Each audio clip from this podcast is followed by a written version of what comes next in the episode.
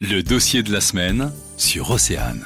Book Hémisphère est une coopérative et entreprise de réinsertion spécialisée dans le réemploi du livre. Elle vient d'être récompensée par les trophées bretons du développement durable dans la catégorie entreprise. Laure Le Maréchal, directrice administrative.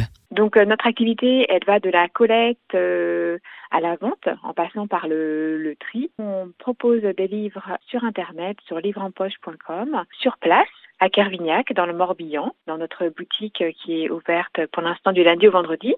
Et puis donc euh, chaque dernier dimanche du mois, lors d'une braderie que l'on organise à Kervignac. Des partenariats ont été mis en place avec des médiathèques, bibliothèques, collectivités, associations, recycleries et même des entreprises. Donc nous, nous avons euh, deux camions et on organise des collectes chaque jour à travers le Morbihan pour aller collecter euh, tous les dons. Et donc on a aussi beaucoup de particuliers qui viennent directement à Kervignac nous amener euh, leurs livres.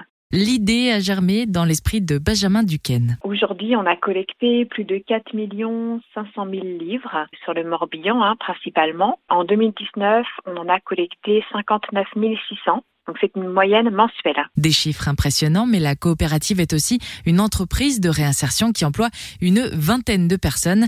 Comment ça fonctionne? Et donc toutes les personnes euh, motivées par notre projet peuvent euh, s'impliquer en souscrivant une part sociale, que ce soit des, clients, des partenaires, des associations, etc., des collectivités, même des administrations. Toutes ces personnes peuvent souscrire une part sociale et puis donc euh, suivre notre projet de près en venant à l'Assemblée générale, par exemple. La part sociale est fixée à hauteur de 100 euros et si elle a reçu de nombreuses demandes pour se développer, la coopérative préfère se concentrer pour l'instant sur son magasin de Carvignac.